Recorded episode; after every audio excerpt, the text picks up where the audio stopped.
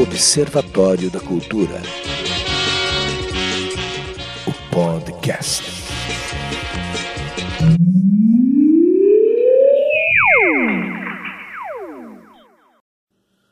Olá pessoal, tudo bem com vocês? Então, olha só, é, sempre vou pedir isso, se inscrevam no canal e ative o sininho para receber sempre informações sobre o que a gente está trazendo aí da música paranaense, que o mundo veja o que tem de cultura no Paraná. Mas hoje eu vou pedir um pequeno intervalo desses vídeos que eu venho fazendo, pra, porque a gente vai fazer, falar um pouco da tecnologia 5G. E eu convidei o professor, quem convidou foi o Rogério Franzini, que fez a ponte com o professor do curso de telecomunicações do Instituto Federal do Paraná, que é o Fernando César Baviera Tosta. E também eu convidei Manuel de Souza Neto, que é um cientista político que vem estudando guerra híbrida faz alguns anos já. Franzini e eu comandando aí esse bate-papo. Então vamos lá, gente. Esse é o prime... É, eu dividi em três etapas, hein? Essa é a primeira etapa. Vai ter um tipo de aulinha sobre tecnologia 5G. E mais tarde vocês vão pegando o gancho do que a gente vai falar, que é falar sobre saúde, falar sobre o que a tecnologia 5G pode nos ajudar nesse momento. Vamos lá, sobrevivam. Vamos falar sobre 5G. Aquele abraço. Segue lá. Observatório da Cultura, o podcast. É, tudo bem, pessoal? Então a gente está aqui hoje uh, pelo Observatório de Cultura do Paraná, o Observatório de Cultura, como quero chamar, é, com o professor Fernando César Baviera Tosta, que é do curso de Telecomunicações do Instituto Federal do Paraná. Correto? Isso? É isso aí, Exato. Ah, então, e com o Franzini, nosso grande contrabaixista Franzini, que também é meu colega, Manuel Neto, que é cientista político e muito, muito, muito bom em algumas coisas que a gente vai conversar aí. Vamos ver o que vai dar nesse papo. Eu também estou aqui aí. também como terapeuta da medicina tradicional chinesa. E eu já vou pegando uma coisinha aí com vocês. 700 MHz é o 5G. É uma onda de rádio. Correto isso, Fernando? É isso aí, é uma faixa de frequências. É uma faixa de frequência. É, eu aprendi na escola que uma onda de rádio, ela quando bate numa madeira ou numa parede, ela reflete essa onda, né? Ela não passa. Correta a afirmação? Bom, olha só, a, as ondas elas interagem com o meio, tá? Certo. É, eu tinha até, não sei qual, qual, que vai ser a dinâmica exatamente, mas eu tinha preparado alguns, algumas lâminas aqui de slide, inclusive com, com faixas do espectro eletromagnético para vocês aí. Mas é, a, a, onda eletromagnética, ela tem, ela, você pode ter ondas em diversas frequências, uma delas é a faixa de 700 MHz, que é, não é, é no 5G, que foi o, o tema que, me trouxeram aqui, não é uma das frequências que eles estão chamando de pioneiras né, para o 5G. Né? Ela tem uso, sim, para telefonia móvel, mas nessa nova geração, na quinta geração aí da telefonia móvel, as frequências estão, estão na faixa, nós chamamos de banda C, que é a faixa de 3,5 GHz, né? E tem uma outra faixa que também está é, tá está sendo estudada para a operação desses serviços, que é uma faixa de 20, 24, 24 a 27 GHz. É. Mas tem, tem diversas outras faixas de frequência. Mas, assim, a onda eletromagnética, ela, por exemplo, se propagando no vácuo, ela se propaga à velocidade da luz, né? A luz é uma onda eletromagnética, tanto quanto uma, uma onda de rádio e comunicação.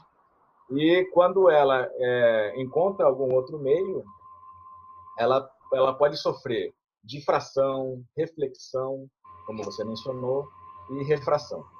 Então são efeitos que, que, que ocorrem aí com, durante a propagação da onda eletromagnética.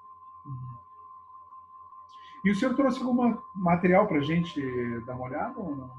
É, eu trouxe alguns poucos slides. Se vocês quiserem, eu posso. Eu gostaria posso compartilhar aqui a minha, a minha tela. Não sei se vocês estão, estão enxergando direito aí. Sim. Está dando para enxergar? Perfeito. É, eu só trouxe isso aqui só para dar uma linha mestra aí, para a gente talvez ter alguns temas para conversar. Então, quando o Rogério me convidou, é, a ideia era falar sobre um, um, pouco de tecnologia de uma maneira mais genérica, né, incluindo o 5G, pelo que eu entendi. Talvez algumas é, questões que envolvam a interatividade de ondas magnéticas, como você mesmo colocou nesse momento aí. Então eu trouxe esses, esses slides para ver se a gente consegue ter uma, uma linha aí para esse nosso encontro. Tá? Bom, como eu estava falando, aqui tem um, uma, uma imagem aqui que representa as, algumas faixas do espectro eletromagnético. Estamos falando de ondas eletromagnéticas que se propagam, né? É, quando nós falamos de ondas de é, radiocomunicação, por exemplo, é, estações em AM, FM, serviços de TV, serviços de telefonia móvel, é, Wi-Fi, tudo que vocês imaginarem que usa radiocomunicação, até o, o, o HT, o radiozinho que é usado pela segurança, pela polícia, eles vão estar operando nessa, nessa porção do espectro aqui, que corresponde às faixas, né, o espectro que nós chamamos de radioelétrico. Né? Ele é uma parte do espectro eletromagnético que é regulado, né? nós temos aí um tema também importante que é a regulação, aqui no Brasil o órgão regulador é a Anatel, então, é, o uso dessas, dessas frequências, via de regra, assim, tem algumas exceções que eu posso mostrar mais para também, necessitam de, inclusive, autorização para serem é, utilizadas. Né? Então, aqui nós temos faixas que vão entrar, a faixa do HF, VHF, que são das mais utilizadas. Os serviços de telefonia móvel, eles vão ocupar essa porção do espectro aqui, né? Mas não quer dizer que você não possa usar outras faixas do espectro eletromagnético para a comunicação. Por exemplo, no infravermelho, é, você tem aí comunicações nas fibras óticas, mas é uma, não, é uma comunicação que vai ser confinada à fibra. Né? Quando nós falamos de ondas que se propagam no espaço livre, aí nós temos todas essas outras faixas de frequência aqui. Lembrando né, que, por exemplo, o espectro visível, né, a luz, ela é também uma onda eletromagnética. Então, o nosso corpo, né, os nossos olhos, eles conseguem decifrar uma parte dessa, dessas faixas de frequência. Certo? Certíssimo. Aqui é, eu trouxe, eu trouxe uma, uma equaçãozinha, que essa aqui o Rogério tem que acertar, hein? Ele não pode Ui, você está muito mas, mas, mas, essa, é, isso aqui não, não se preocupe, vai cair na prova. Isso aqui não se preocupem, mas é assim, é só para dizer como é que são dimensionados, são pensados os sistemas de, de comunicação. Tá? Você tem aqui, basicamente, é, duas, dois parâmetros. Né? Isso aqui é, é um parâmetro de ruído que nós chamamos de ruído branco, mas você tem sempre que considerar nos, nos, nas análises de desempenho para verificar a capacidade dos sistemas, qual que é a relação entre o nível do sinal e o nível do ruído, né? É a relação sinal-ruído. Então, por exemplo, se você tiver um sistema de comunicação via rádio e você começa a se afastar muito desse sistema de, de comunicação, é, a intensidade do teu sinal transmitido vai, vai reduzindo a tal ponto que ela fica no mesmo piso, né, no mesmo patamar da, da intensidade do ruído. Então, isso degrada a relação sinal-ruído e leva a capacidade do sistema para uma degradação também. Tá? Um outro parâmetro que é importante, daí está relacionado às radiofrequências, é a largura de banda no sinal. Então, para vocês terem uma ideia, na faixa do espectro de radiocomunicação, a, a faixa de FM está limitada mais ou menos ali entre 88 e 108 MHz. Então, nós temos 20 MHz de largura de banda para canalização em FM. E cada canal FM ocupa um, uma, um espaço de mais ou menos 200 kHz. Quando nós vamos para a faixa de TV, por exemplo, um canal de TV, né, ele aqui no Brasil, ele tem um, uma largura de banda de 6 MHz. E os sistemas de comunicação de dados, eles têm também essa, essa situação. Então, eles precisam de largura de banda para poder ter cada vez mais capacidade em bit por segundo. E quando a gente vai contratar planos, verificar é, que tipo de desempenho a gente espera de uma rede, é o fator que, nós sempre levamos em consideração. Então, essa equação só está para dizer que o fundamento, né, porque a gente vai tratar de uso de, de faixa de frequência, está é, tá também nesse aspecto aqui. Tá? Aqui uma rápida linha evolutiva, já que a ideia também é falar do, das tecnologias de quinta geração.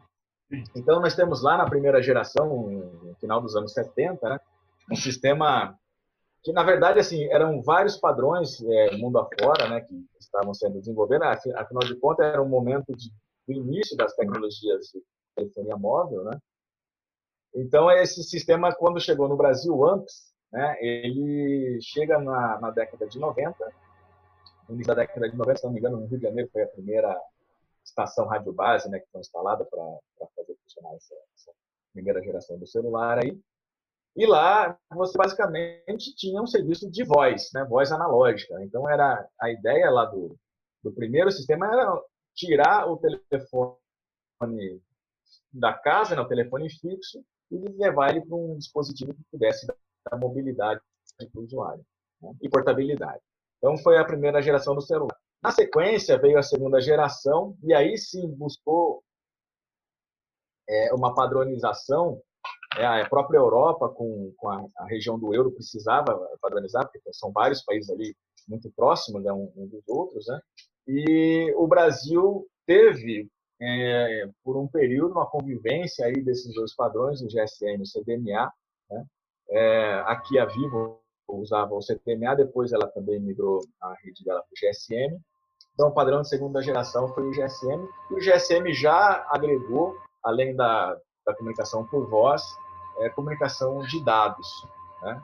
A, a, comunicação de dados por, por pacote, como a gente conhece a internet, ele vem aí no GSM nas, na, nas suas evoluções aqui como o GPRS. O P do GPRS aqui é rede é, pacote também. Tá? E agrega outras funções, secretária eletrônica e assim por diante. SMS, assim. Mas, a partir da terceira geração, é quando nós temos aí um, uma relação entre o dispositivo, né, o, o aparelho de telefonia móvel lá, com a internet muito mais evidente, né, eu diria. Então, nas redes de terceira geração é quando, é quando você consegue é, navegar na internet com um smartphone, por exemplo, com muito mais fluidez. Né? Hoje, é, o, que 70% da população já, já acessa, na, tem possibilidade de acessar é, redes 4G e grande parte dos municípios do Brasil, ou talvez que até mais de 90% já tem cobertura em 3G. Né, Fernando, deixa eu fazer uma pergunta rapidinha. Pode falar. Do pode falar. do 2, é, e, a, e a, quando você disse que o 3G entra já com essa interação maior, internet e tudo mais, uhum. Já começou a ter formas diferenciadas de transmissão, de frequência? É, já teve alguma alteração consistente na estrutura dessa difusão em termos de equipamentos e dos efeitos dessa tecnologia nesse sentido de radiação, de onda? Teve alteração consistente?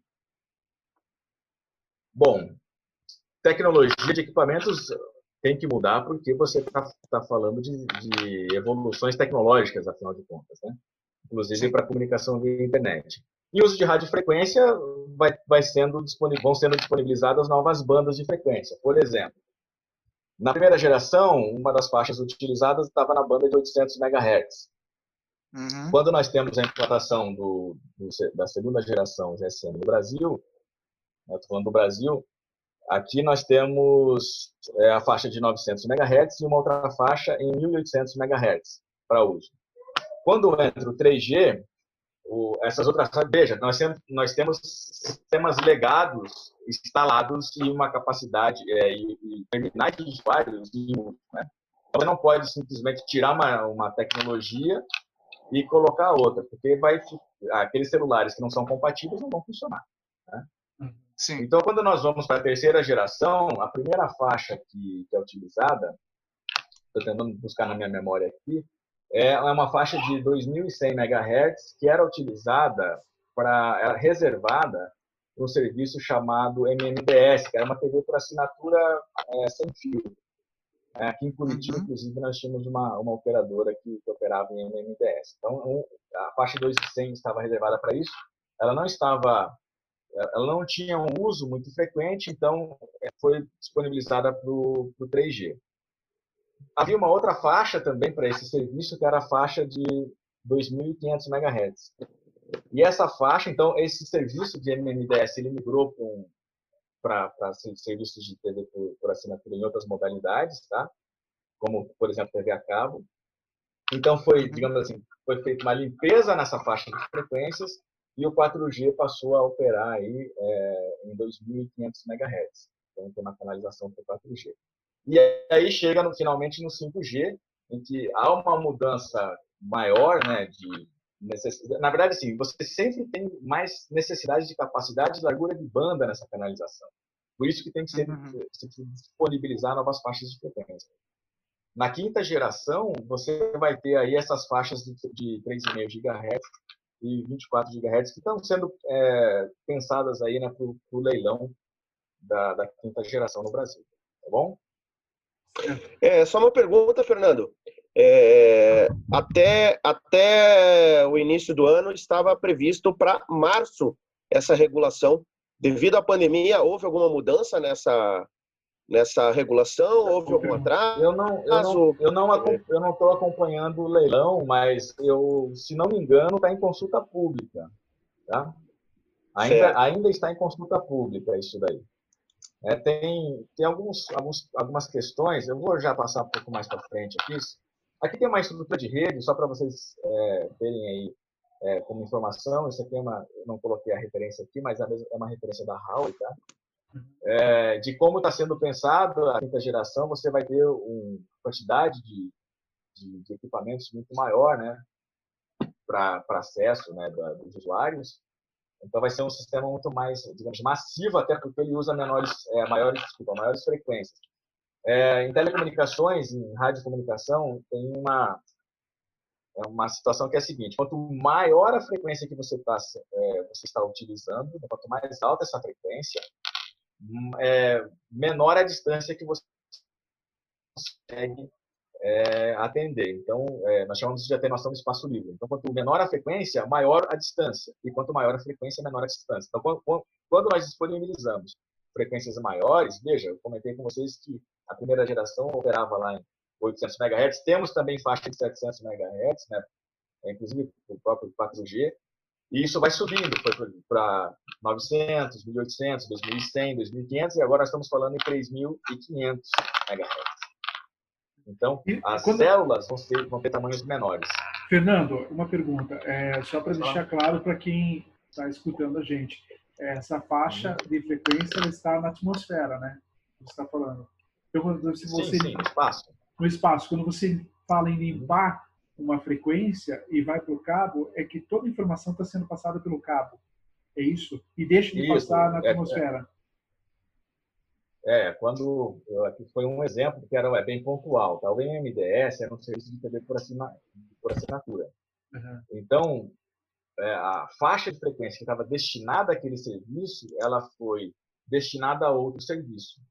Tá? Ah, correto. Ela foi destinada a outro serviço. É isso que aconteceu. Correto, correto. E a fibra ótica tá entra em, em aonde nessa história? Ela deixa, então, um pouco de existir, nesse caso, entrando no 5G, porque você tem uma. O 5G você tem é, quase que uma não, latência não, não. mínima. Não. Isso, a fibra ótica, na verdade, é necessária nas redes 5G. Ah, é, aqui nesse exemplo, ela já ajuda. Aqui nós temos um, um anel fibra ótica aqui, ó, com certo. capacidade aqui que eles estão jogando na faixa de 100 terabits por segundo. Né? Uhum. Então, assim, as fibras óticas, para, por exemplo, interligar essas células, essas estações de que vão atender as radiobases, que vão atender os usuários, elas são fatores é, essenciais, porque é, são, as, elas têm alta, altíssima capacidade é, e podem dar mais fluidez ao serviço. Isso por causa do tamanho da onda, né, Fernando? Porque como a onda, como é, é muito mais onda a informação, como você disse, ela chega num espaço menor. E para chegar em vários espaços próximos, a fibra ótica interliga para outras redes com transmissão e com outras é, antenas e equipamentos em pequenas comunidades e assim por diante. O é, impacto em ter muito mais equipamentos de transmissão regionais. Vamos lá, vou tentar dar um exemplo. Seria isso, mais ou menos. Vamos, vamos tentar exemplificar. Imagine, bom, nós moramos, acredito que a maioria que está aqui mora em Curitiba. Então, aqui em Curitiba, é, na região do Pilarzinho do Alto da 15, temos é, emissoras de radiodifusão, por exemplo, TV e, e rádio, certo? Certo. Estão concentradas basicamente nas regiões. Por que, que estão ali? Porque são regiões altas. Então, a, a emissora, ela coloca um, um equipamento, uma, uma torre, e consegue radiar para Curitiba e região metropolitana, basicamente. Né? Por que, então, uma operadora de celular não faz isso? Ela vai lá no, na região do Pilarzinho, por exemplo, coloca um equipamento e faz cobertura da cidade inteira, uma torre só, né? Porque não, não é só isso que ela precisa. Como você tem uma rede que, primeiro que é uma rede de, de mão dupla, né? Você interage com a ERG o tempo todo. Você recebe informação e transmite informação para ela. Então, é, essa rede tem que estar mais próxima do usuário, porque o teu aparelho de telefonia, a torre lá pode até ter muita potência, mas o teu equipamento não vai conseguir chegar nela. Né?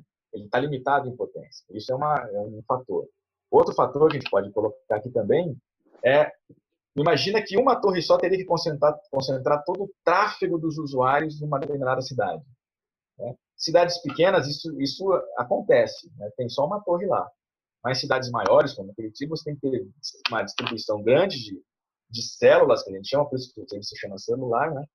em que é, você agrupa usuários em cada, em cada célula daquela. Tá bom? Tudo é, mais isso ou menos essa lógica. um amontoado numa central, né?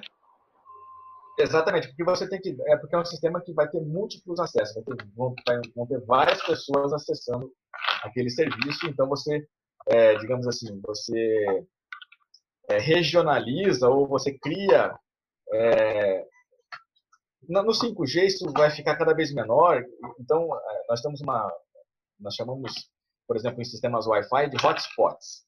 Não sei se você já ouviu esse termo, mas você cria um ponto que você ilumina, é, exatamente, como se tivesse um spot iluminando uma determinada região, e só quem está ali dentro do spot que vai, vai usar aquela célula. Passa para um. Se você migrar para um outro hotspot, é, vai fazer lá o, o handoff, tá, o handover, e, e vai conseguir manter a tua chamada ou o teu tráfego. Mas você tem. É, o sistema permite mobilidade também por causa disso, tá? Mas tem que distribuir essa rede. É, essa figura aqui da Huawei que, que eu trouxe, só para eu poder já finalizar esses slides aqui com vocês, ela traz uma distribuição de todas as gamas de serviço, o que teria de redução de delay, a quantidade de throughput que uma rede 5G pode dar, a quantidade de, de enlaces que nós podemos ter aí no, no, no 5G. Então, é, com o aumento dessa capacidade do 5G, você vai conseguir agregar muito mais serviços, inclusive uma das coisas que o próprio Rogério me comentou aí antes da gente ter esse bate-papo, é a questão da internet das coisas. Né? Então, a internet no futuro, que já não é tão distante assim, se fala em é, você ter, por exemplo, uma. Se fala muito em ter uma geladeira ligada à internet, ter um, qualquer eletrodoméstico e tal. As nossas TVs já estão né, com, com serviço de streaming aí a toda prova, né? Tem um colega aí que, que, trabalha com multimídia, sabe muito bem o que é isso.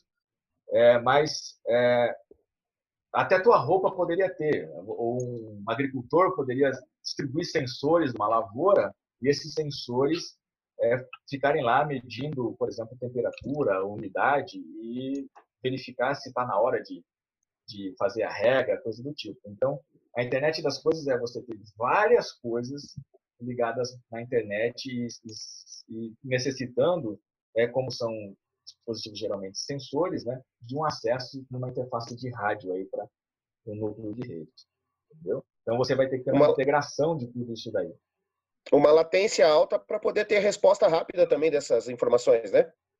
Não necessariamente. É, um sensor de internet das coisas, ele pode.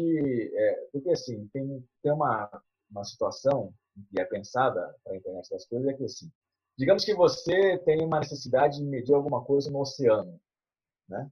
Então, certo.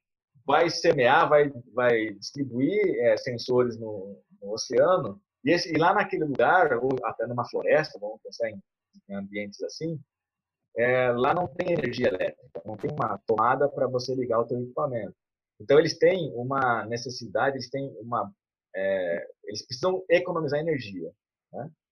Como eles precisam certo. fazer isso, então uma das coisas que acontece nesse tipo de sensores, e tem sensor para tudo quanto é aplicação que vocês imaginarem, tá? sendo previstos aí, é, e já em uso. Inclusive. Mas assim, uma das ideias é você é, ele coletar a informação com o dispositivo que ele tem lá de sensoriamento e é, ele fica meio que adormecido e de repente ele dá um ele, ele ativa e, e transmite para algum receptor ali né, e dorme de novo entendeu então ele não tem essa preocupação por exemplo de taxa né que é uma coisa que a gente precisa para um serviço de streaming em casa para assistir um vídeo né então os sensores não necessariamente têm isso tá o que, que pega aqui, é, Rogério, você que faz lá também comunicação de dados, é faixa de IP. Né? Então você precisa de certo. endereçamentos e todas essas questões associadas aí para a internet das coisas. Tá bom? Fernando, de, de, deixa eu é, complementar é, essa pergunta ainda não tanto nos dados, mas ainda lá sobre as frequências. Uhum. Você citou ali atrás que tem uma mudança de onda e de banda. Eu acho que a gente vai gravar isso vamos falar mais no segundo bloco, mas eu, eu, eu, eu notei ali que isso significa que para passar mais, mais informação, tem uma mudança na onda, tá? portanto tem uma mudança de frequência, que é o que você citou lá no início, que agora ele está indo para 700 é, Hertz? Megahertz. Megahertz. Não, é, na verdade são várias bandas, tá? São várias. Não, isso só o 5G, mas tem as outras bandas, né? Sim, sim, são em várias. E a gente está sendo bombardeado simultaneamente por essas várias ondas, seria mais ou menos isso? É, o tempo todo você está, é, digamos assim, e, e, é inserido no ambiente que tem onda eletromagnética. Afinal de contas, a própria luz é uma onda eletromagnética. Né? Sim, o universo. Eu tenho algumas coisas. A gente está rodeado Isso, de forças, eu tenho, né? acho que eu tenho, eu tenho um slide aqui, passando acho que esse daqui ou talvez no outro, que eu acho que vai chegar nesse ponto que você está tá tocando Bacana. aí. Obrigado. Só, só para eu finalizar aqui, ó, é, tem algumas questões que estão associadas aí à, à discussão né, do, do, sobre a, quinta geração, que uma delas é, por exemplo, convivência com TV RO. É, ou seja, esses, aqui em Curitiba é um pouco menos, mas chegando no interior do estado, às vezes no litoral, você encontra muita TV é, que, que usa parabólica, né, para acessar os canais de TV. Então eles têm, eles operam na frequência próxima ali e, e tem que ter algum, algumas, é, em algumas situações você tem que buscar resolver porque esses receptores de TV, é, essas parabólicas aí, eles têm um filtro de uma qualidade não é tão alta assim, porque ele é um produto mais barato, né, mais acessível, então, ele pode uhum. ser que sofra alguma interferência nessa faixa de frequências aqui, tá bom? E a questão da regulamentação, ele já vai chegar nesse ponto da radiação ionizante, que está tocando aí.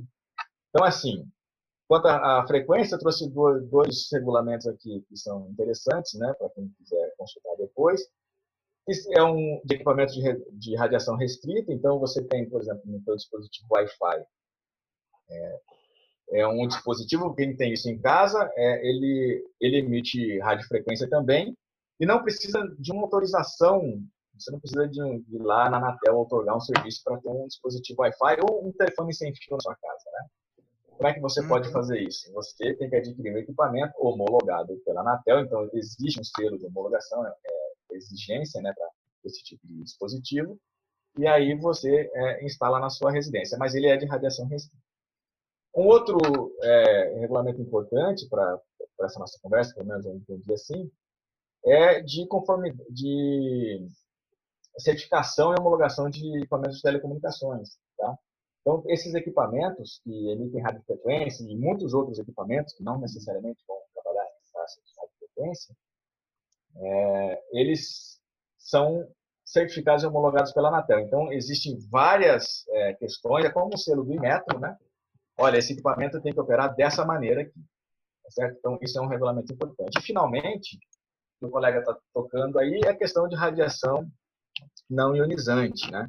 Quando nós estamos falando na faixa do espectro, eu vou voltar aqui no primeiro slide, só para mostrar, nessa uhum. faixa do espectro é, que nós trabalhamos aqui, é uma faixa considerada como de radiação não ionizante.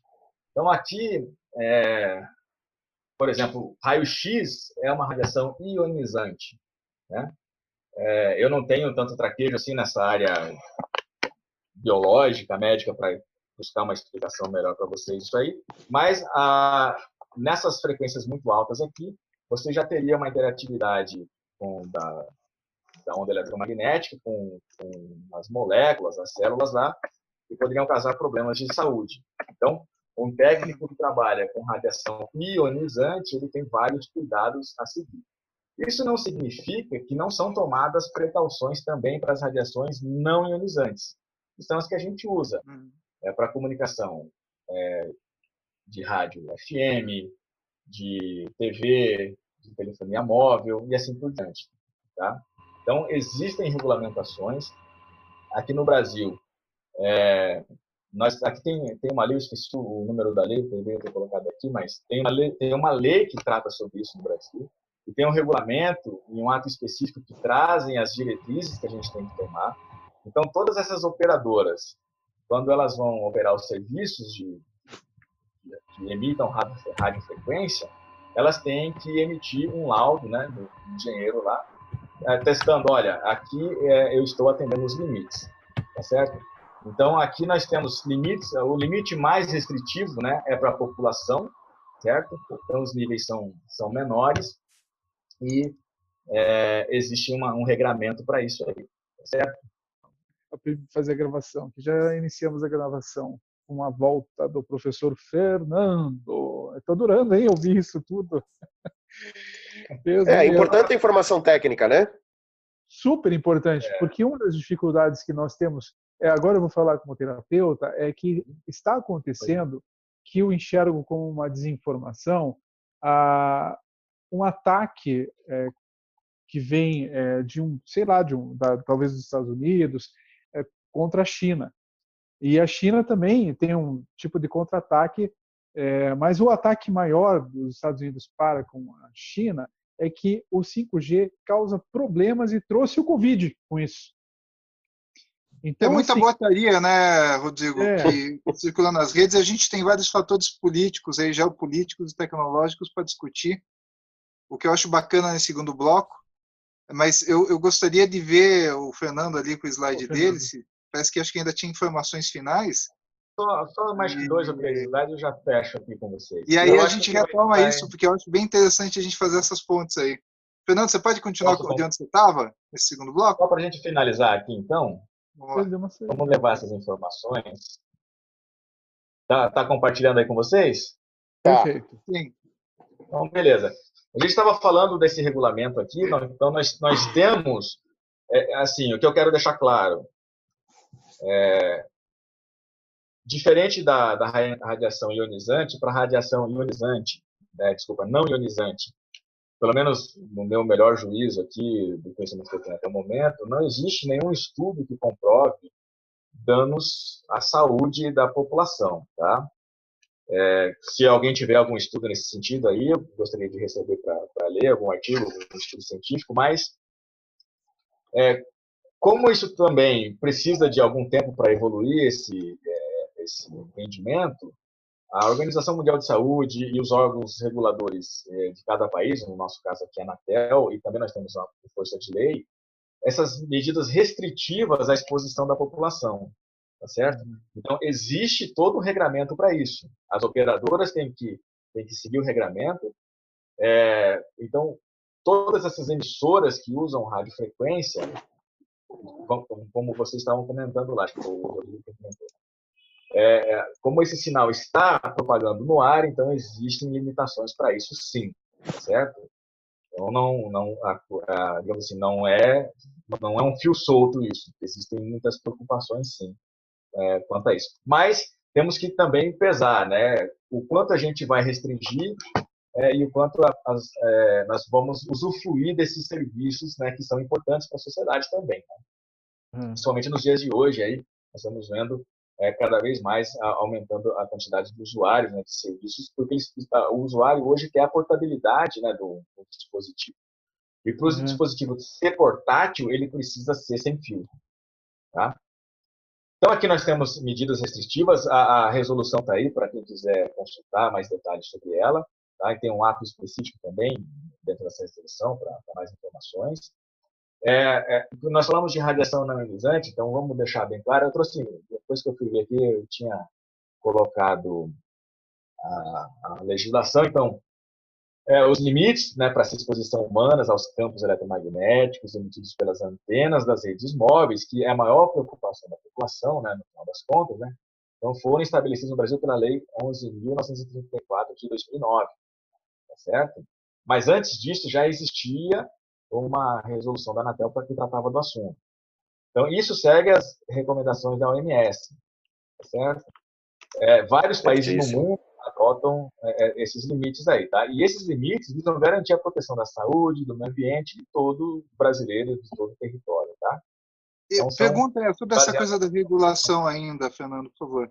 É, você diria que está sendo atrasado, de certa forma, regulações entre países até então parece que agora com a pandemia está acelerando questões do 5G, algo que a gente vai abordar mais uhum. para frente.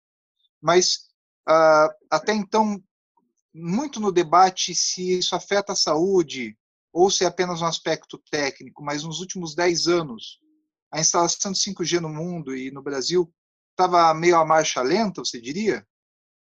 Para o aspecto, hum, inclusive, de regulação? Não, não, não. Eu acho que existem vários é, vários temas importantes para serem discutidos, né?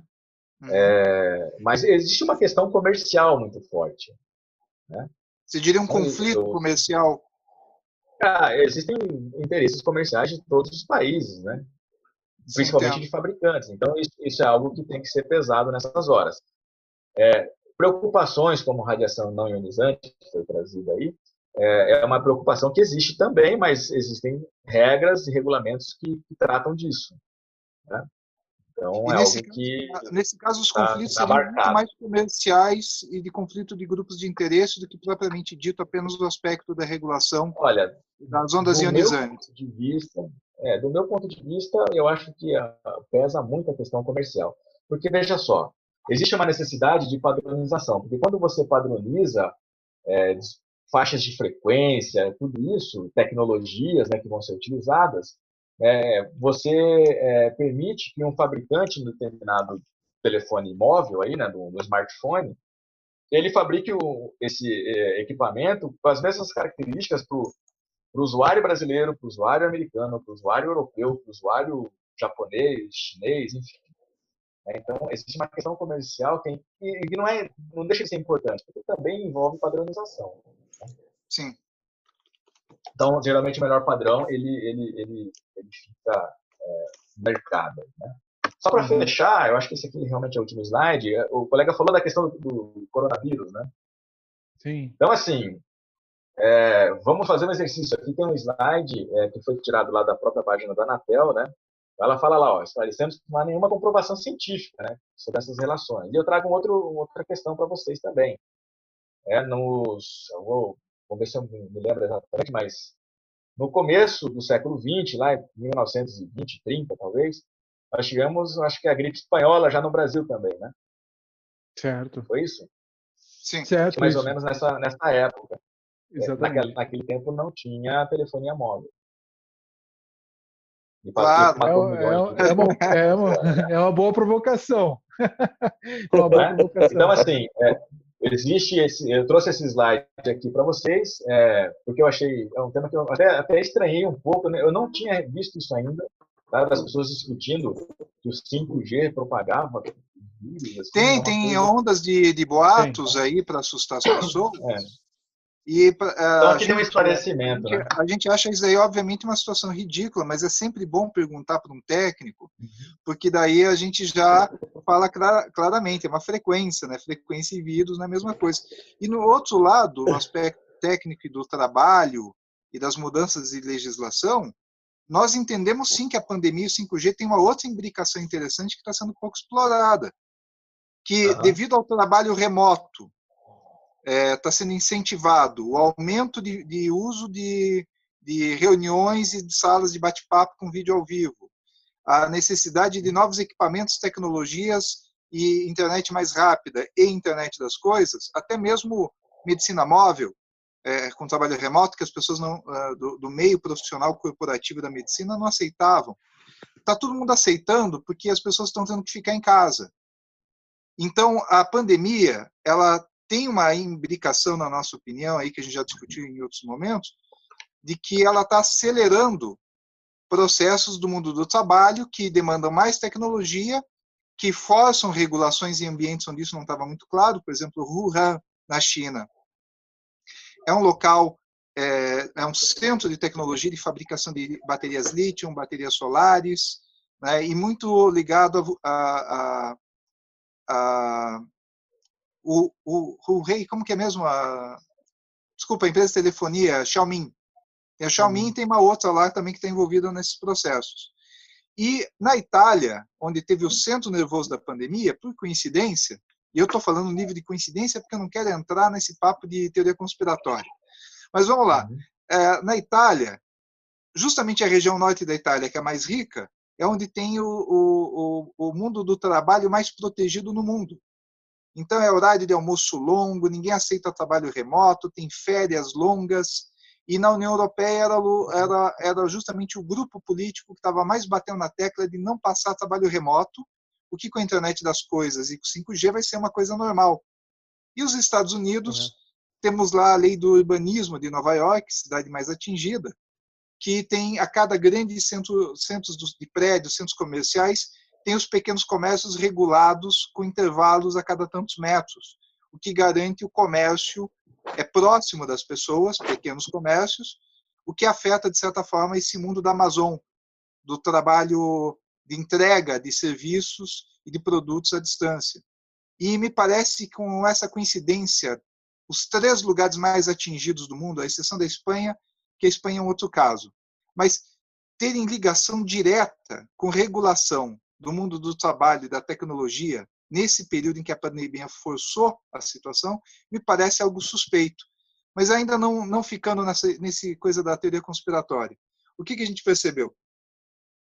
Que a, a pandemia forçou as pessoas a aceitarem mais facilmente essas tecnologias e os parlamentos estão tendo que acelerar regulações e parece que o que talvez ia demorar mais tempo para acontecer, agora é uma realidade. Está tudo tendo que ser destravado, está desencadeando, estão resolvendo. E isso que talvez demorasse dois, cinco, dez anos, algumas coisas, chegou agora. Todo mundo foi pego de surpresa. A medicina mudou, o EAD agora, grandes universidades como Oxford e o Coimbra estão começando a, a aceitar a ideia. Nós estamos aqui num bate-papo no Zoom, né? então é uma série de situações novas, né? E isso tudo está mudando regulações, o mundo do trabalho já estão falando 40% da população global não vai ter emprego pós-pandemia porque não está preparada, não está adequada para isso. E está tendo um monte de transformações. Professores da rede pública do Estado aqui já, já receberam informe que o EAD vai ser uma realidade. Então, o, a pandemia parece que tem a ver com 5G mas não é transmitir, se transmitir doença, não. é, Politicamente é falando. econômico, político, regulatório, é, mundo do trabalho, são outros fatores. Né? Eu queria saber de vocês a opinião do que eu abri. Antes eu queria perguntar para o Fernando é, a relação do trabalho com o 5G. É, vai existir então uma mudança desse desse novo vai ser um novo modelo de trabalho então para as coisas ou seja eu falei esses dias com o Franzini é, sobre o 5G e falei em automação predial é, tem que preparar o engenheiro civil, o arquiteto, para trabalhar também no, no, no, no, sistema 5G, ou seja, quem programa em PHP, MySQL, SQL Server, também tem que entender alguma coisa disso? Ou estou muito viajando? Não, é, nós estamos entrando no, no, no momento é, que eles chamam de indústria 4.0. Né? Então, é, num limite assim, talvez é algo do tipo: você faz o seu pedido pela internet e esse pedido cai num, numa máquina, numa linha de produção e ela sozinha já fabrica sob demanda o seu produto.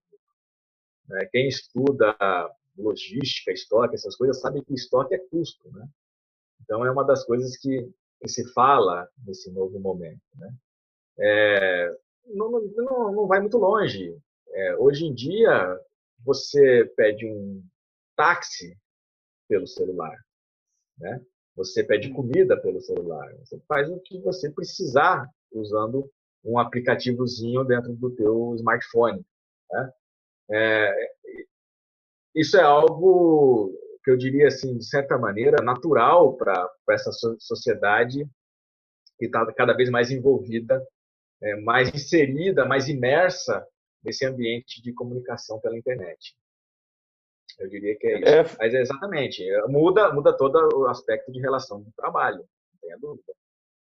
É, a transformação é, que Fernando? eu comentado agora há pouco é, é essa quarta revolução industrial, é, que ela estava vindo num ritmo de transição e ela realmente está sendo acelerada, né? Então, 5G acelera isso, a pandemia forçou as relações políticas, as pessoas aceitaram, e a gente sabe que cada etapa da revolução industrial, essa é a quarta, sempre foi violento. A gente sabe que implica em mudanças na sociedade, desemprego, às vezes guerras, e essa transição ela é natural, faz parte da história, né? Foi assim com o fim do feudalismo. Então dá para a gente dizer que o 5G e a quarta revolução industrial, é, agora com essa aceleração que a pandemia provocou, já estava acontecendo, claro, né? Tem a tecnologia aí, só estava faltando a aceitação e o consumo e as regulações, está é, vindo para ficar e a transformação é grande, né? Franzini, você ia também comentar algo, né? É, eu ia perguntar para o Fernando, é, talvez é, seja uma pergunta não muito pertinente ao que nós estamos falando agora, mas é interessante saber. É, existe, é, eu sei que você não fala em nome da Anatel, mas como você está dentro da Anatel, vou te fazer uma pergunta que talvez seja técnica, é, de certa forma. Existe algum rumor da Anatel exigir das operadoras agora um aumento dos pacotes de banda de banda 4G ou futuramente da 5G para usuários de celulares, vamos dizer assim, de todas as faixas, usuários de celulares pré-pagos ou pós-pagos. Pós-pagos, é, a gente sabe que já tem uma limitação um pouco melhor, mas os pré-pagos, por exemplo, no meu caso, é, é muito curto o serviço que eles oferecem, é muito rápido. Você está usando, de repente, já vem um aviso, acaba 100% da sua internet usada, compre mais Existe a possibilidade de, nesse momento de pandemia, nesse momento de transformação da tecnologia, a Anatel exigir dessas operadoras um pouco mais de, de, de, de, de serviço? Olha, eu não, eu não vi, não acompanhei nada nesse sentido. Tá? O que eu posso te dizer é que isso possa, é, isso é inerentemente uma questão também é, de, de, disputa de mercado, né? Então, é, na questão da competição no mercado, a que oferecer melhores serviços, com melhores preços, enfim, ela pode ser que consiga mais usuários. Então, é isso que você vê hoje. Você entra num site de uma operadora, tem lá um plano de dados que esse, o WhatsApp, o Facebook, eles estão com, hum. com acesso ilimitado, coisa do tipo. Tá? Mas do ponto de vista regulatório, uma exigência nesse sentido, ah, eu não vi nada. Tá? Eu não sei te, não posso te, te afirmar nada nesse sentido. Mas eu, eu enxergo como uma questão de competição no mercado. Tá? É, tem uma questão aí que é, Vamos... que é de demanda, né? O, o público vai precisar mais videoaula, as escolas vão estar dando aula, os pais Exato. vão precisar do serviço, aí é o equipamento é. não dá conta, daí tem que ter é, um celular melhor. E isso é interessante no sentido que a tecnologia força, de um lado, aparelhos é, que vão ter que ser mais competitivos, mais baratos, vão surgir mais caros, só que muito melhores, as pessoas vão ter que se adaptando e as empresas vão ter que fornecer mais serviço para poder atender a demanda das pessoas. Mas, ao mesmo tempo, tem o saldo negativo, que é o fator econômico vai gerando novas assimetrias digitais. Quer dizer, os meios digitais levam a assimetrias sociais. As pessoas que têm menos recursos vão ficar limitadas ao uso de determinadas ferramentas, provavelmente por causa do custo. Então, a minha pergunta vai mais longe ainda, no seguinte sentido. É, em tempos, né, vamos colocar entre aspas, em tempos normais, sem pandemia, as operadoras já eram campeãs de reclamação desse tipo de serviço.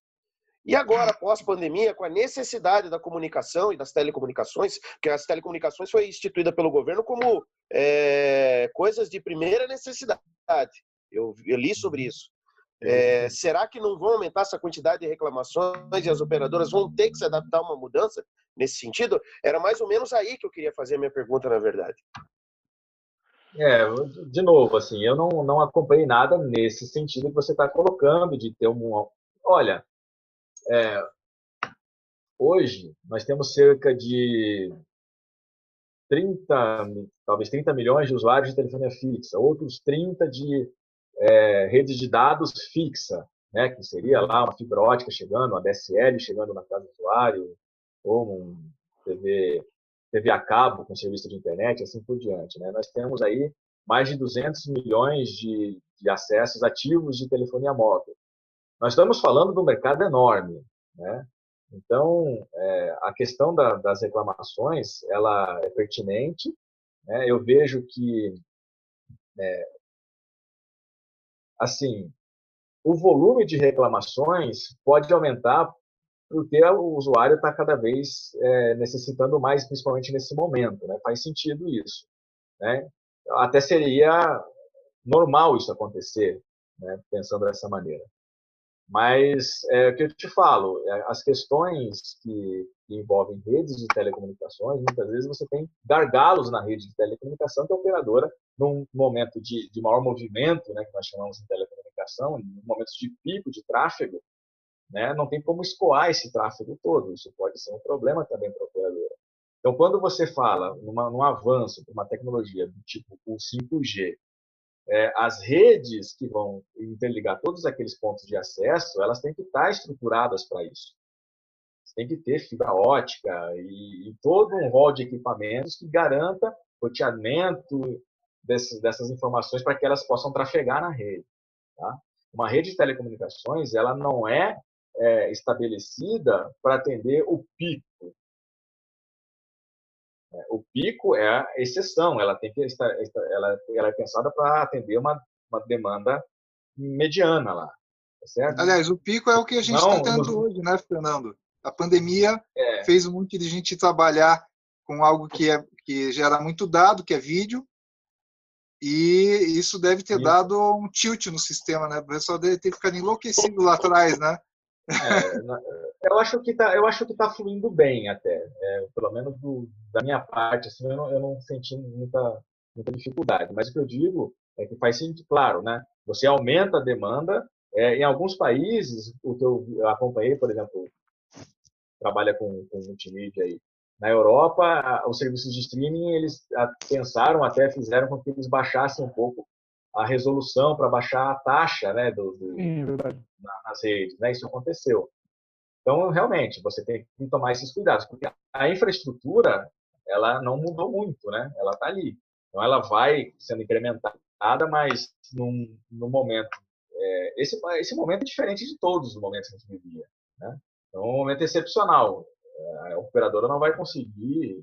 Estou fazendo um pouco advogado do diabo aqui, mas ela não ela tem que se estruturar, é, teria que se estruturar de maneira muito rápida para atender uma situação dessa.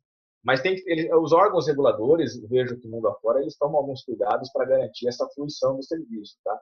De uma maneira é, é, adequada, vamos dizer assim, para os usuários. Pode ser que baixe um pouco a qualidade no serviço de streaming e tal, mas o serviço vai estar tá, vai tá em pé ainda, tá bom?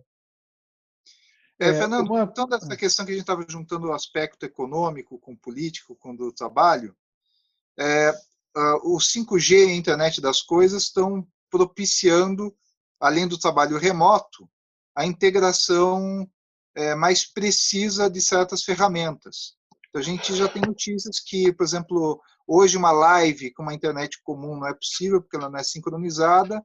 Já estão dizendo que aplicativos e algoritmos e determinadas máquinas vão conseguir fazer com que os músicos, por exemplo, toquem ao mesmo tempo de fato, fazendo um perfeito encaixe naquilo que eles estão desenvolvendo ao mesmo tempo e daí transmitido, talvez com um delay, com alguma coisa assim, mas conseguindo fazer uma transmissão adequada. A medicina também tem esse aspecto, que é você operar um robô, alguma coisa, para uma operação remotamente. Distante, remotamente.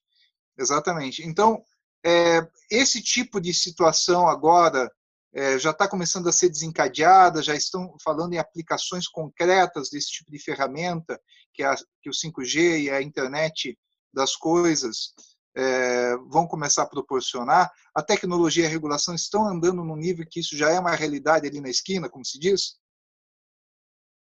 Eu acho que sim. Eu, do aspecto regulatório, do regulatório, quando eu falo de telecomunicações, eu não vejo muita, muitos limites nesse, impostos para esse tipo de evolução. Tá? É, eu acho que, por exemplo, no caso de uma medicina, tem que tomar alguns cuidados. Né? Como é que vai ser um atendimento remoto de, uma pessoa e assim por diante. Né? Então, tem questões até éticas que devem estar envolvidas aí. Né? Sim. Mas é, é, é, numa região remota, fazer um atendimento supervisionado né, por, por câmera, coisa do tipo, é, é, algo. Eu vi, inclusive, é interessante ter comentado isso. Eu estava vendo num canal de TV fechado aqui. Esses dias, é, é, eles constroem aqueles motorhomes, né, super motorhomes lá no, nos Estados Unidos. Né? Então, um daqueles super motorhomes tinha é, desfibrilador, tem tinha um enxoval ali para primeiros socorros e dentro do enxoval com o desfibrilador uma câmera de alta resolução para ter um atendimento médico remoto. É nesse sentido que você está falando, né? Então, isso já isso é, é coisa de rico mesmo, né? O cara já leva o hospital junto, ônibus. É, existe aí possibilidade. estrela de Hollywood, né? Deve ser alguma é. estrela de Hollywood isso daí. É, abre o teto do, aí, abre mas... o teto do motorhome e sai o helicóptero, né? Mas você tem possibilidade de diagnóstico remoto. Nada ah, sim. Eu faço alguns é, para a medicina chinesa, claro. Eu faço alguns. Fica é. uma, um, um fio, não é bem um fio solto, mas para que todo mundo possa entender, é óbvio que a fibra ótica é luz. Então, nascendo, sendo luz, é, eu considero o sistema binário passando ali, 1001, Considero isso? Sim. Ou não? É modulado, né? Lá, lá dentro tem um sistema. Isso. São, então, eu, cons eu consigo passar muito mais informação, mais banda por ali, pela fibra ótica, né? Depois que passa pela fibra ótica, vai para o 5G, volta para o analógico ou vai para o analógico? Porque tem a onda? Sim, quando você modula no espaço, pode ir para um, pode ser uma modulação analógica também. Isso tudo acontece, tá? É, porque você usa porque você usa portadoras, nós chamamos, é, é um assunto bastante técnico, mas assim, usa portadoras analógicas para modular os bits que vão trafegar na rede, tá? É, a, a, fibra ótica dentro da fibra, nós usamos é, tem, existem algumas janelas em que a luz propaga melhor, mas é, é na faixa do ultravioleta que você é, transmite dentro de uma fibra ótica. Um exemplo interessante, né? uma, uma coisa interessante. Um grupo de estudo que eu estou participando no, na, na UTF-PR, eles pesquisam é, comunicação usando a luz visível ou seja, a luz, é, é a luz, isso. Você te, poderia, já já existem vários ensaios nesse sentido. Você no futuro já é, é o nosso presente aqui, é a possibilidade de fazer com que a lâmpada da tua casa seja um equipamento que transmita para o teu, para tua TV, para o teu celular. Porque o LED que está ali dentro. O Tesla já, já tratava disso daí há 100 anos, é, né? É. O, Wi-Fi dele da, da, o Tesla, da, é, Aliás, aliás eu queria aproveitar isso que você comentou, Fernando, porque é, é, luz é onda eletromagnética, né? Uhum. Então, se a luz é, é, é, é onda, eu entendo todo esse contexto que a gente está falando, inclusive da saúde, como a mesma coisa. Porque a, a onda, se a gente analisar aí pelo sistema geral da é, teoria geral dos sistemas, vamos falar assim. Se a gente analisar pela teoria geral dos sistemas, que a gente vai abordar desde a da macro é, da astrofísica, a microbiologia, né? existe uma, um sistema de reciprocidades, onde uma coisa meio que reproduz a outra. E quando a gente fala de, de saúde, de bem-estar, de equilíbrio, inclusive do equilíbrio da própria Terra, a gente também está falando de um, um sistema de equilíbrio também das ondas. Então, eu acredito que, assim como a gente recebe a luz do Sol, e a gente tem vida no planeta, porque alguns físicos acreditam que a gente tem o Sol da dimensão certa, com a luz certa, com o planeta na distância certa, com, né, com a, o nosso sistema, nosso habitat, né, é, da, das nossas camadas externas também é, correto, né? Nós temos também provavelmente um a, a nossa nosso campo magnético correto também, porque senão você não teria o equilíbrio. Então, quando a gente fala de equilíbrio, a gente também fala de saúde. Eu acho que isso é muito assunto que o Rodrigo gosta. Eu, eu, eu não estou com ele na tela porque eu estou no celular, mas eu queria mostrar uma coisinha para vocês sobre isso. Eu achei curioso que você separou aqui aquelas imagens, porque uma das imagens parece com uma que eu tinha separado. Né? Só deixa eu colocar aqui na, na câmera externa aqui, porque eu vou só uhum. filmar para vocês rapidinho. Olha só a imagem que eu tinha separado, olha que coincidência. É, tem tudo a ver lá com a que você mostrou para a gente, né? Sim, São as cores, exatamente. as frequências, né? E aí eu estava dando uma olhada nisso, num estudo que eu estava num grupo de estudo aqui no museu, uns oito anos atrás, lá para 2012, e eu, Vitor, que é do nosso grupo do observatório, a gente estava discutindo isso, como essas frequências têm tudo a ver com uma coisa que são os chakras. Olha aqui na outra tela. Assim, a gente utiliza color puntura, a compuntura com cores, é muito utilizado. Assim. É, e as frequências, né, elas estão em alinhamento, né, é, com os chakras e com a energia do corpo. Aí a gente estava dando uma olhada nisso e olha só que coincidência essas frequências aqui no outro monitor. A coincidência disso é que nós temos ali as cores musicais, as cores e as notas musicais, as frequências em alinhamento. Isso. E existe uma faixa na vida e no bem-estar, aqui indo para o índigo, que tem a parte toda espiritual, aqui o que irrita, que está no vermelho, está aqui na zona dos 700, 700, né? 700 é, então. E onde, há, onde existe aqui um bem-estar, normalmente está girando aqui no azul e no verde, e o índigo é uma zona mais espiritual, inclusive, né? indo para o violeta. Agora, olha só que coincidência na outra tela aqui. nos planetas, né? Astro... Que nos tá planetas a gente tem as zonas da vida. Tá certo. a faixa verde aqui é onde normalmente dá vida nos sistemas solares onde eles estão procurando a vida. Tá certo. Né? E aqui tem as zonas que não dão vida, muito próximo dos seus sols, e tem as zonas externas que são é, é, newtonianas, né? Uhum. E esses sistemas todos, né, se a gente for analisar, eles querem dizer o quê? Que nós temos por essa reciprocidade, né, um sistema geral, né, teoria geral dos sistemas, que considerar que essas ondas e frequências não estão sendo tão naturais, né? Eu, eu até separei um outro gráfico que eu vou acabar mostrando rapidamente, eu tinha esquecido, vou, vou incluir aqui de volta esse, que é a questão da música, que é a frequência que estão gravando é, é 432, que está indo já para o verde ali, que é o 528, que já não é tão bom também. E nós temos o 440, que é, a, que é o natural da Terra, né? É o Lá, o Lá natural. O lá, o lá natural. Que, é, que, é, a frequência que é considerada do bem-estar. Então, quando eu e vejo... E o sinal do telefone também, viu? É, o, o pulso do telefone é 440.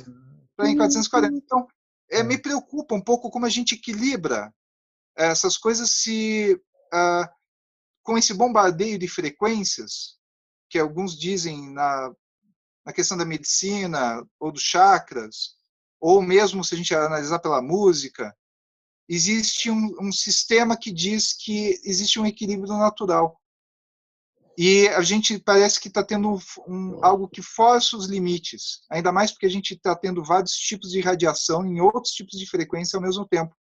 E parece aí um aumento de doenças, realmente não tem ainda provas disso, a gente sabe que tem cientistas que dizem que isso causa câncer, com a frequência X ou Y, ou que o celular, muito tempo na orelha, é, tem, e outros que dizem que não, porque o mundo já é bombardeado por frequências variadas. Mas é interessante a gente refletir, pelo que eu apresentei, é, se essas transições elas estão sendo vistas de uma forma holística, no sentido de algo que eu sei que o Rodrigo gosta dessa linguagem. Quer dizer, o que a gente tá Gosto tá porque tem formação nisso. Estuda, é claro, é tua área. É que eu sou um pesquisador de música, então eu trouxe o que eu sei. Né? É, e que Sim, claro, esse claro. equilíbrio entre as coisas é, a gente não sabe é, é, se a tecnologia, não querendo ser pessimista, né, tem aqueles autores pessimistas da tecnologia lá do século XIX, né, é, não sendo pessimista, mas a gente talvez não tenha certeza realmente do que a gente está construindo. E, e, existe sim, aí com a internet, com a tecnologia e tudo mais, uma explosão de mudanças de comportamento. Não é só fake news, como o pessoal diz, né? Mas tem uma mudança de temperamento, de humor, de explosão de, de raiva, né, manifestações, né, até, até que da depressão, depressão, até que né, isso existe estudo sobre rede social, celular, depressão, isso existe estudo. É mais fácil de provar, porque é numérico, né? É, o, mas, a, a mas é uma situação essa, refletir, em resumo, é, né? Essa frequência dos 700 megahertz, ela está muito na, no espectro do roxo ali, no púrpura, não é isso? Veja se eu estou errado. Manuel, você está perto do. Olha, aqui na verdade o 704 está no. É... Ele está no é, vermelho. Mais para o vermelho. É, tá. mas no chakras aqui. É... Ah, é que você está falando de megahertz, né? É. Não, Estaria... o... tem a frequência em trilhões. Ele vai, vai do, ele vai ali do índigo para o violeta. Quando a gente violeta, fala. Né? É. Isso. A cor violeta, para a medicina tradicional chinesa, ela está associada com estagnação, estagnação de sangue. Então, afeta fígado, afeta coração, é, rim não funciona direito, porque não tem uma comunicação pulmão e rim de uma forma mais correta. Então, o que eu penso é que esse, esse é, coronavírus, dizem que possa ter vindo com a ajuda do 5G, que acho um absurdo, mas, enfim, é o que falam, é, se associa ao sangue, né? Que dizem que nos estudos que estão vindo agora para nós aqui, que é uma doença do sangue e não uma gripe, um resfriado, uma doença do sangue. Por isso essa associação. Bom, é porque é uma doença não... sistêmica, não é Exato. uma doença pulmonar. Ela rouba o oxigênio da célula pela isso. inflamação da célula e é, isso provoca esses problemas, né? Isso, Esse, então. É... Bola, AIDS, né? Uma doença sistêmica. Exatamente. Exatamente. Se você pegar a cor púrpura, ela é estagnação. Então, se você bate o teu, o teu braço e fica roxo ali, é um púrpura, né? Aquilo, ele, e, e é a vermelha? Só, só para saber, e a vermelha está associada com o quê? A calor, né? A calor. Então, se você bate. Mas o calor é, excessivo também é ruim. Excessivo, sim, porque aí você tem dores agudas. Então você vai para o agudo. Eu não lembro qual nota musical chega no vermelho ali, eu não lembro qual que é. É uma frequência esse... de dó. De dó. Então, o dó tem um problema muito grande. Se você está, eu estava no TUC uma vez, que é o Teatro é, Universitário de Curitiba, e estava uma apresentação de quatro violões. É, e automa... Ah, chegou um momento que da música que eles faziam um som que a gente não aguentava ficar dentro do espaço. É, é. Os, a, o, o, e era o dó. Daí todo mundo ah, foi analisando o que estava fazendo. Não, todo mundo fazendo o mesmo dó. E ficou horroroso aquilo. A gente se sentia mal ali dentro. Então você vê como tem essa realmente essa É de dar dó mesmo. Música pode é promover mal-estar, assim como frequências, assim pode, como pode. excesso de cores, determinadas frequências de cores também, intensidades, exposição. É, é, é interessante essa questão com a frequência dos equipamentos, para a gente justamente refletir isso, né? Afinal, como a gente é, pode ter acesso a estudos, porque eu acho muita boataria essa coisa de pandemia ligada ao 5G, porque o pessoal ah, total, fala, total. fala em, em, redes sociais como se fosse transmissão do vírus pelo 5G. Isso é, é vírus de Deus, é, faltou nas aulas básicas do colégio, né? mas, mas a situação é que é, realmente a, a, as frequências já para mim são mais preocupantes. Não tem a ver com coronavírus, é, né? Mas a gente é, gostaria de saber até, Fernando, o que vocês sabem é, sobre estudos de frequências, é, a, a, parte médica se diz que por enquanto não tem estudos, mas existem reclamações, existem esses limites com, entre testes, Ministério da Saúde, é, é, é INPI, é, enfim, outros órgãos. Discutindo esse tipo de situação? Olha, a, a, regulamentação sobre radiação não ionizante, que eu acho que você está falando aí, ela é, já não é não é nova, né? Ela tem bastante. Foi interessante, porque a gente. Desculpa, Fernando. Acabou o tempo, a gente vai fazer a. Tá a, a você no último bloco. Final. Você, você ficou de dar a tua explanação a respeito de saúde final aí e caiu bem na hora. É, assim, essas questões de, de saúde, como eu disse, tem uma, tem uma base regulatória que não é só brasileira, né, é, é utilizada mundo afora. É, o que se entende disso daí é que é importante que, que tenham é, restrições, então existem níveis é, estabelecidos para que você evite a exposição da população. Os órgãos reguladores eles tomam as medidas para garantir isso, né, para mitigar esses problemas. É, eu, eu, assim, eu, da parte de telecomunicações, de uso de, de radiofrequência, eu diria isso. Agora, eu vi, é muito interessante, porque a gente estava abordando outros aspectos, aspectos aí, sociológicos, de convivência, psicológicos até, né? Nós, nós, eu, o Rogério é, vai comigo para o Instituto Federal. É, ontem nós tivemos uma nossa primeira aula né, remota. Nada substitui, para mim, pelo menos, não sei se para eles, né? Mas a, a presencial, né? Então, por mais que evolua a tecnologia, a gente tem que tomar realmente esse, esse cuidado que foi colocado por vocês aí, e não ficar refém disso aí, né? Nós temos que lembrar que nós somos seres humanos, vamos conviver, tem outros aspectos da vida que são muito mais importantes, né? Interação, né? Na internet, né? Exatamente. É, eu tô, nós estamos vendo isso hoje é, na pele por conta do, do trabalho no, no Instituto Federal a interatividade com os alunos é muito melhor, muito mais fácil, muito mais rica quando é uma relação pessoal é, presencial, né? É isso. É verdade, professor. É verdade mesmo. E por mais que se desenvolva a tecnologia, por mais que se fique perfeito os sistemas, por mais que se desenvolvam equipamentos para receber essa tecnologia, é, nós, estamos, nós, como músicos, estamos vendo isso nessa questão das lives, né? Porque as lives nos primeiros 15 dias foi tudo novidade, né? Tocar na varanda, né? Pros vizinhos, é. agora já está começando a virar Tocar no banheiro, motivo de reclamação. Fazer show da cozinha. tá virando motivo de reclamação. Tinha músico fazendo na cama, pegar o violão e da cama, né? É, eu, já ninguém eu, aguenta mais live, eu, meu. eu, moro em, eu moro em um apartamento e lá num passado bem distante, né? eu tocava bateria. E esses Oi. dias eu toquei uma bateria, uma bateria eletrônica. Então, só a diferença entre a bateria eletrônica e a minha velha pinguim que eu tinha lá já é. Uma pinguim? pinguim já é sentido, né? Nossa senhora! Já muda, né? Não é a mesma coisa. Oh. E, eu noto isso, os músicos falando, tem músico que faz lá uma execução como um estúdio, gravando, ou fica batendo papo, interagindo.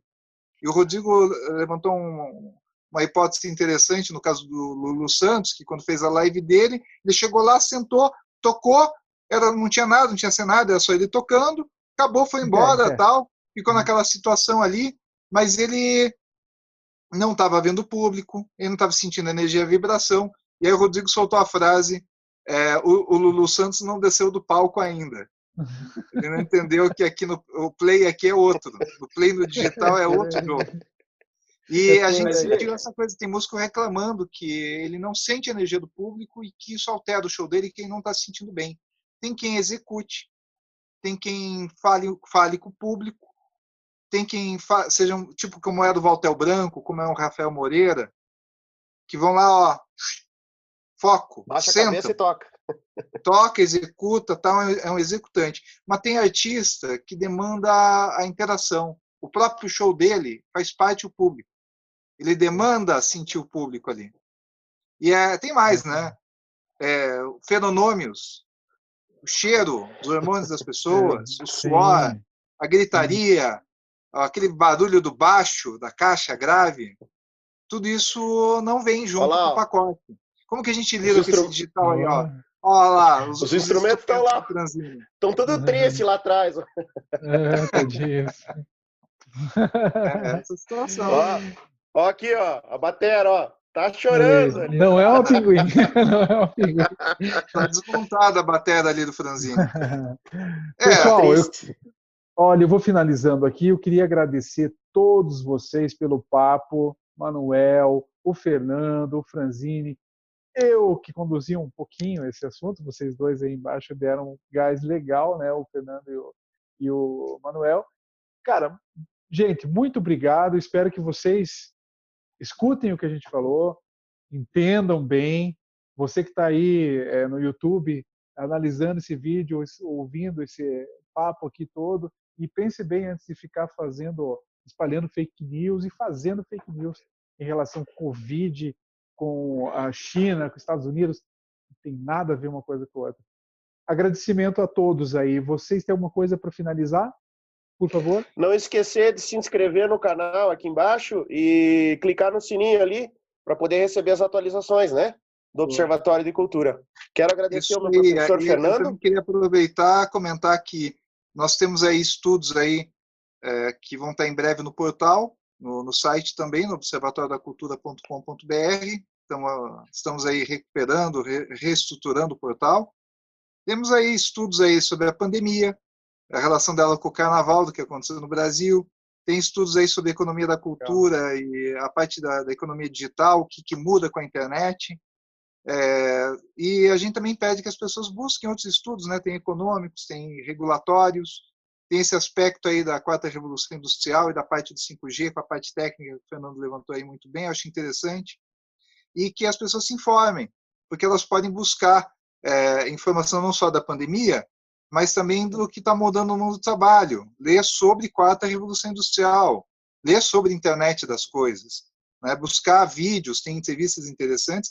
Eu acho que a partir daí as pessoas começam a se informar é, e, e, buscar, é, por exemplo, um pouco de ciência, que a gente apresentou um pouco de questão da medicina, né? principalmente é, desse campo, uhum. que alguns chamam até ou, ou a medicina chinesa, mas também tem a medicina ou não uhum. a medicina, né, mas os tratamentos esotéricos, tem a uhum. coisa da espiritualidade, mas vejam, a gente apresentou ali que tem um sistema de reciprocidades entre planetas, cores, entre é, energia, frequência, luz, nota Verdade. musical. Por que, que a gente apresentou aquilo, né? Para dizer Verdade. que é, tem mais conhecimentos, existem coisas a serem estudadas e que existem semelhanças, Tudo. coisas que a gente desconhece né, e que interagem. Por isso que a gente tem esse uhum. programa aí diferentão, que junta aí uhum. aspecto sociológico, com econômico, com técnico, com uhum. científico, com espiritual, com música, com arte. É muito bom estar com vocês de novo. Fernando, considerações? Isso aí, pessoal. Obrigado pelo convite. Espero que tenha sido proveitoso aqui. É, agradeço mais uma vez vocês aí. Boa sorte no trabalho de vocês. É sempre bem-vinda a informação. Bacana, Obrigado beleza. então para todos vocês aí. Aquele abraço. Você ouviu? Observatório da Cultura. O podcast.